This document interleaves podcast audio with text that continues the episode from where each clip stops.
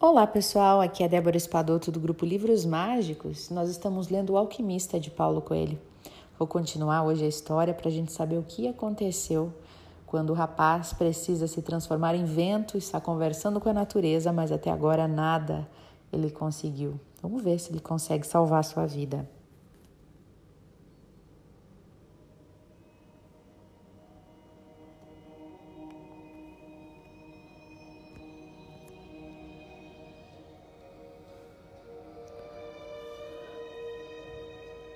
O rapaz começou a conversar com o sol e disse: O vento me disse que você conhece o amor, sol.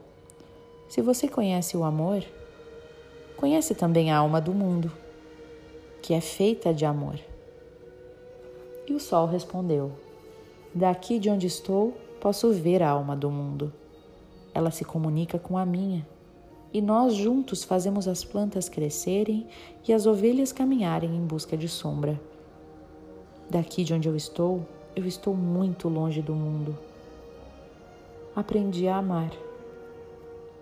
Sei que se eu me aproximar um pouco mais da terra, tudo que está nela morrerá e a alma do mundo deixará de existir. Então nos contemplamos e nos queremos, e eu lhe dou vida e calor, e ela me dá uma razão para viver. Você conhece o amor, disse o rapaz. Eu conheço a alma do mundo, disse o sol, porque nós conversamos muito nesta viagem sem fim pelo universo.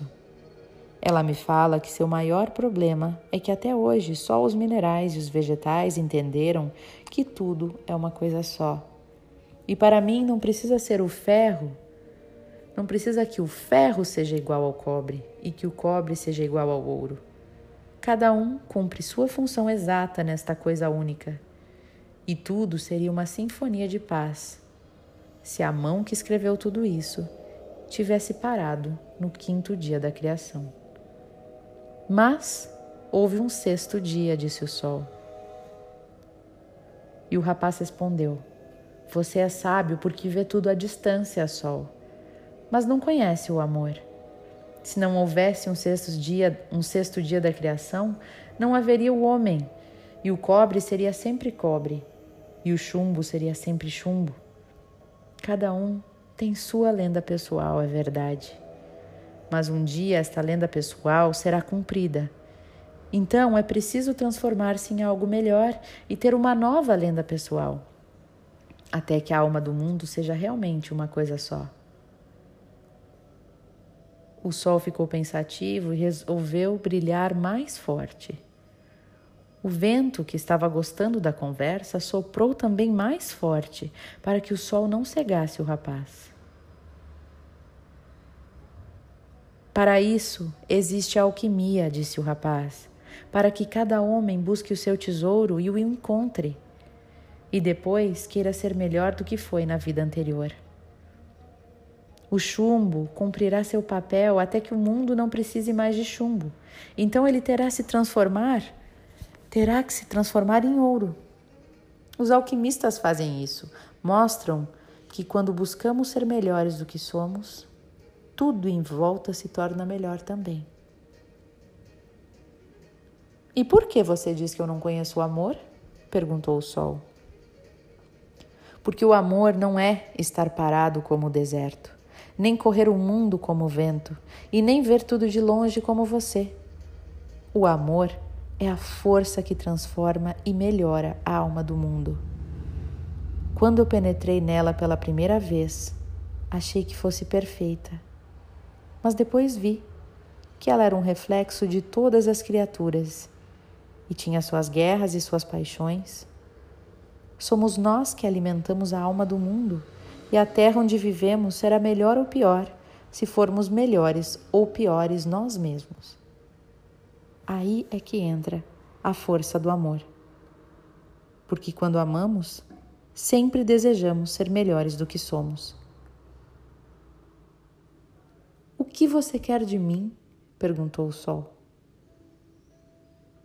Quero que me ajude a me transformar em vento, disse o rapaz.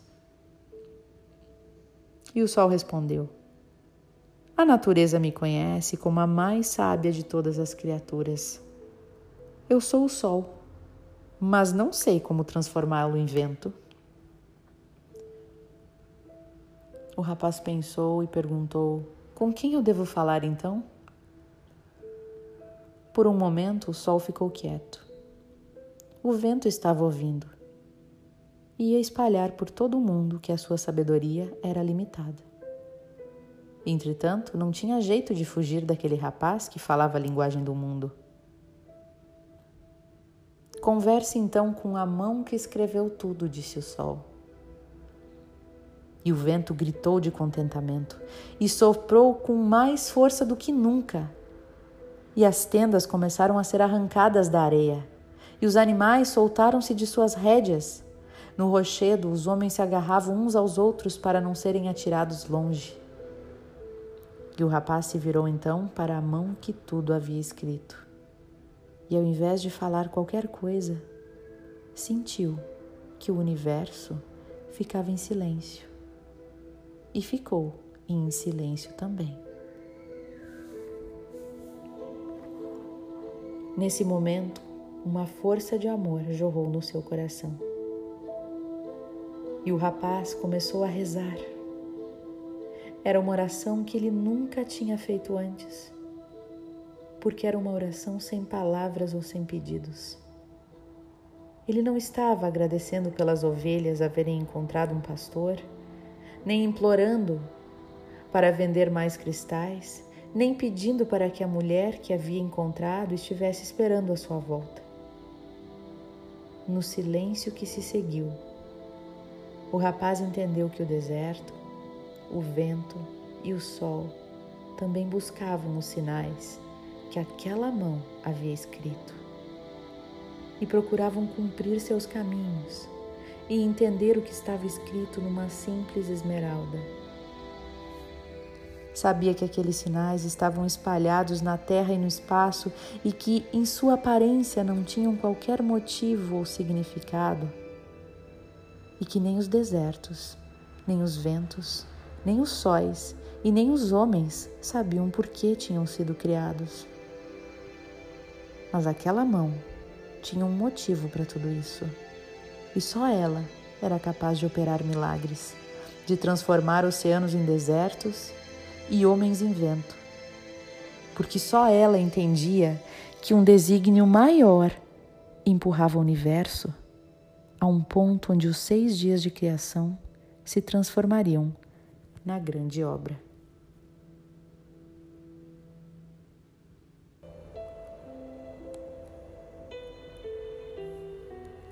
E o rapaz mergulhou na alma do mundo e viu que a alma do mundo era a parte da alma de Deus. E viu que a alma de Deus era a sua própria alma e que podia então realizar milagres O Simum soprou naquele dia como jamais havia soprado. Durante muitas gerações, os árabes contaram entre si a lenda de um rapaz que havia se transformado em vento, quase destruído um acampamento militar e desafiado o poder do mais importante general do deserto. Quando Simum parou de soprar, todos olharam para o lugar onde o rapaz estava e ele não estava mais lá. Estava junto a um sentinela quase coberto de areia e que vigiava o outro lado do acampamento. Os homens estavam apavorados com a bruxaria. Só duas pessoas sorriram: o alquimista, porque tinha encontrado seu discípulo certo, e o general, porque o discípulo tinha entendido a glória de Deus. E no dia seguinte, o general despediu-se do rapaz e do alquimista e pediu que uma escolta os acompanhasse até onde os dois quisessem ir.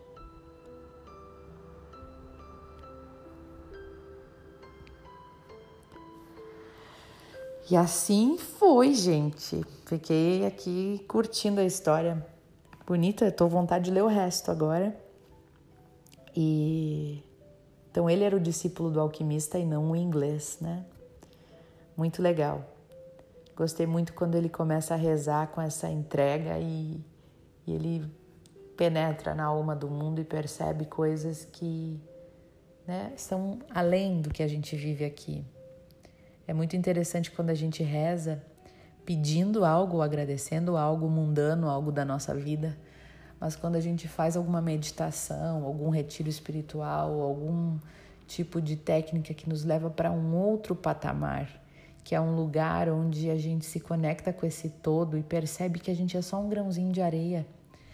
E que e aí desse lugar, quando a gente vai tão longe, todos os nossos problemas ficam tão pequenos. A gente se sente tão tão pequeno e a gente fica mais aliviado, a gente sente um alívio, porque a gente sabe que tudo que a gente está passando é parte de um todo e que um dia a gente vai chegar num, né, que a gente, que isso aqui não vai mudar nada, né, lá na frente.